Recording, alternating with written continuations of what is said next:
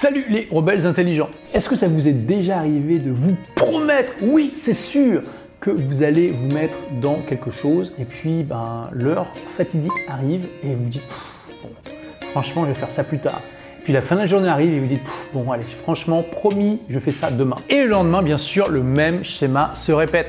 Si oui eh bien bonne nouvelle ça veut dire que vous êtes humain et que comme tous les humains vous procrastinez.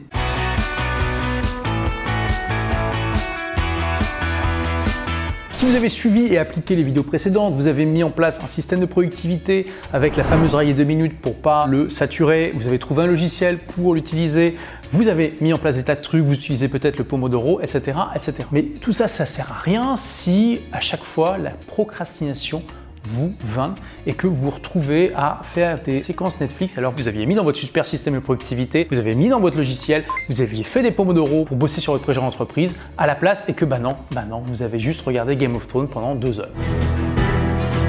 Donc il y a pas mal de chercheurs qui se sont intéressés à la procrastination et aujourd'hui je vous fais un récap des nombreuses recherches que j'ai lues sur le sujet. Les chercheurs ont identifié des causes qui créent cette procrastination. J'ai trouvé extrêmement intéressant de les partager avec vous parce que en identifiant les raisons, parfois la raison qui vous pousse à procrastiner, vous allez pouvoir plus facilement agir dessus. Et la première raison, c'est tout simplement que la tâche que vous faites est ennuyeuse. Si c'est super important pour vous de créer votre boîte, mais que franchement votre business plan avec des trucs comptables et tout ça, c'est juste pas votre truc les chiffres, eh bien vous avez davantage de chances de procrastiner que si c'est quelque chose qui vous excite. Alors bien sûr, ça paraît évident et ça l'est, hein, mais parfois les choses évidentes, il faut les faire. Donc en notant que quelque chose est ennuyeux, vous allez pouvoir agir dessus. Je vais revenir là-dessus après. Ensuite, si la tâche est frustrante, c'est-à-dire que typiquement c'est frustrant parce que vous allez passer beaucoup de temps et d'énergie pour peu de résultats. Et là, typiquement, dès que vous démarrez une activité vous allez avoir très peu de résultats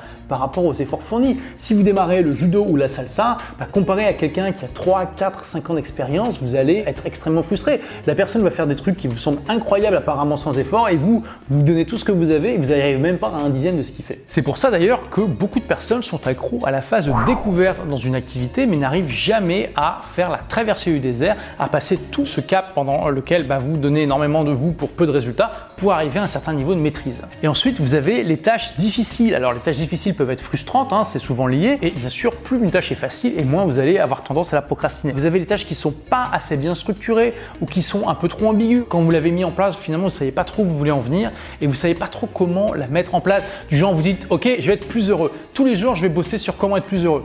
Ok, génial, mais qu'est-ce que vous allez faire concrètement pour ça?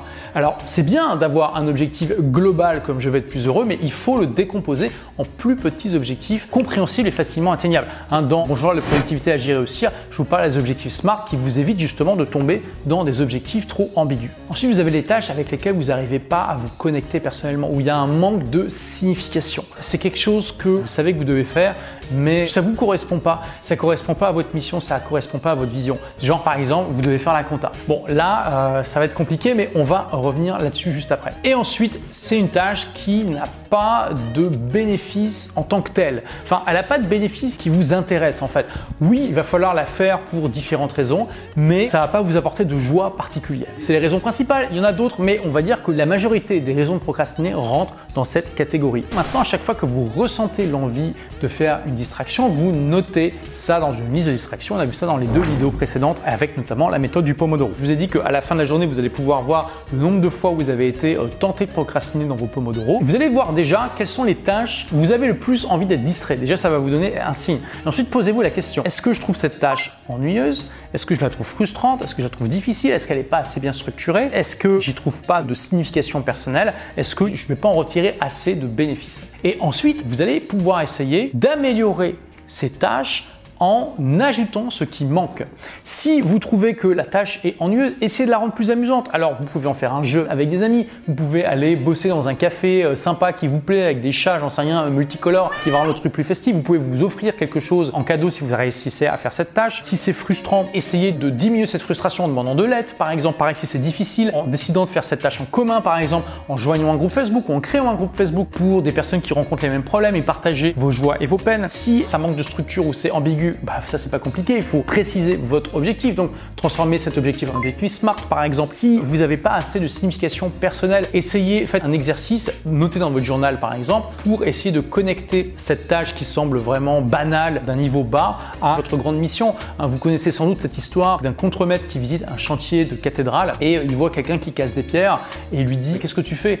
Et la personne lui répond bah, je, casse des pierres. Voilà. Il continue son chemin, il voit une deuxième personne qui fait exactement le même boulot, il lui demande bah, qu'est-ce que tu Et la personne répond bah, moi je travaille pour nourrir ma famille. Le contremaître continue son chemin, il rencontre une troisième personne qui fait exactement la même chose, il lui demande qu'est-ce que tu fais? Et la personne dit ah moi je bâtis une cathédrale. Vous voyez, donc on a ces trois personnes qui font exactement la même action, mais qui n'ont pas du tout le même point de vue par rapport à cette action. Entre le premier, le deuxième et le troisième, d'après vous, qui va être le plus motivé, qui va être le plus heureux, qui va être le plus davantage susceptible de ne pas procrastiner et de donner son meilleur? Évidemment, plutôt la personne qui se dit je bâtis une cathédrale, qui est portée par un projet plus grand qu'elle, par sa mission, et ça lui procure une source de joie et de motivation qui est sans commune mesure avec la première personne. La deuxième personne, c'est déjà mieux, hein mais bien sûr, l'idée c'est de pouvoir se connecter à sa mission et à son Ikigai. J'ai déjà parlé de l'Ikigai sur cette chaîne. Et ensuite, si ça manque de bénéfices intéressants pour vous, eh bien voilà, offrez-vous quelque chose d'intéressant. Soyez raisonnable. Vous offrez pas un week-end parce que vous avez travaillé une demi-heure sur un truc qui vous a pas plu. Hein.